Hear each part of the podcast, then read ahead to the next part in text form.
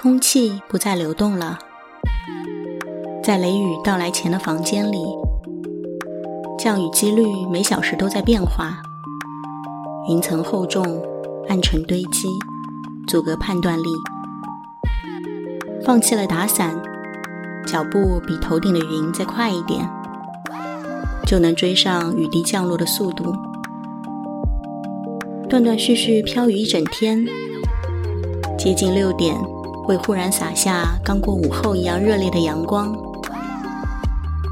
模糊了白天与夜晚的交替边界，打乱了准备沉入暗黑的计划，可以重新过一遍今天的傍晚了。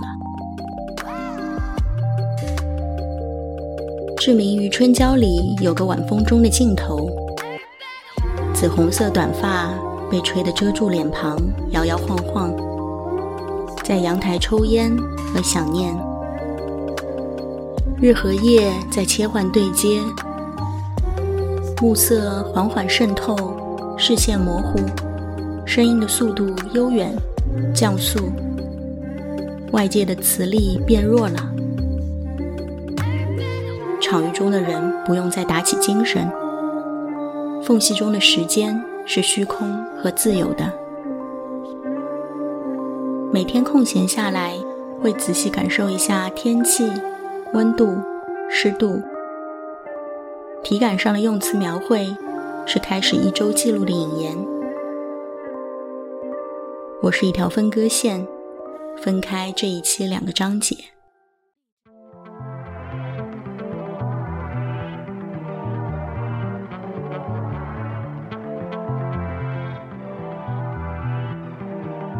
还是要描绘生活，想象飘到云端多远，吃的就有多热烈。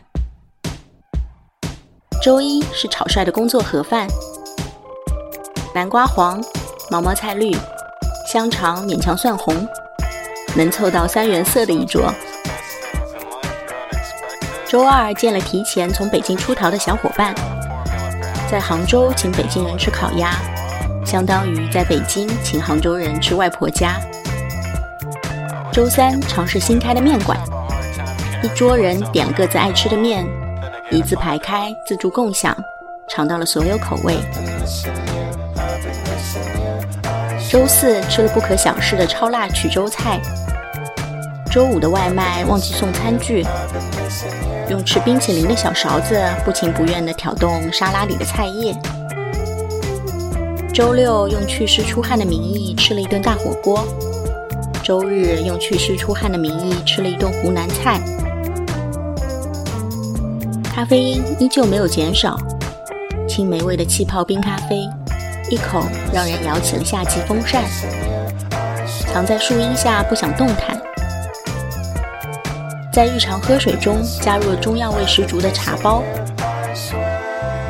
每次打开，都觉得自己在冲泡端午香袋。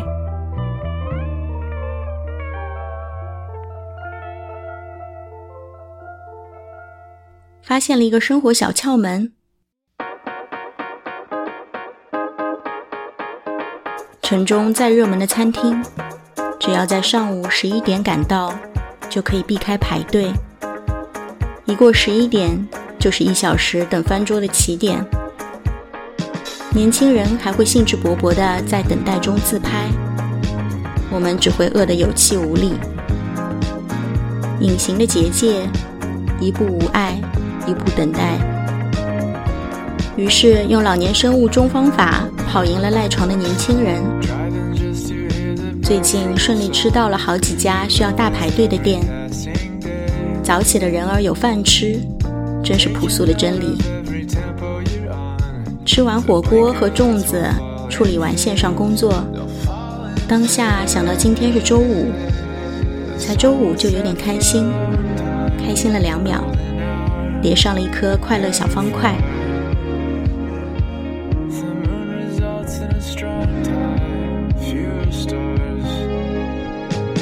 被水汽包围的黏腻，是炸开的头发和夹不起的睫毛，飘在云端和吃在当下，是想快速记录的这一期的两个章节，也是生活的最重要的两个部分吧。游荡在六月，下一个五分钟融化时间，再见。Chanting with the insurrectional songs and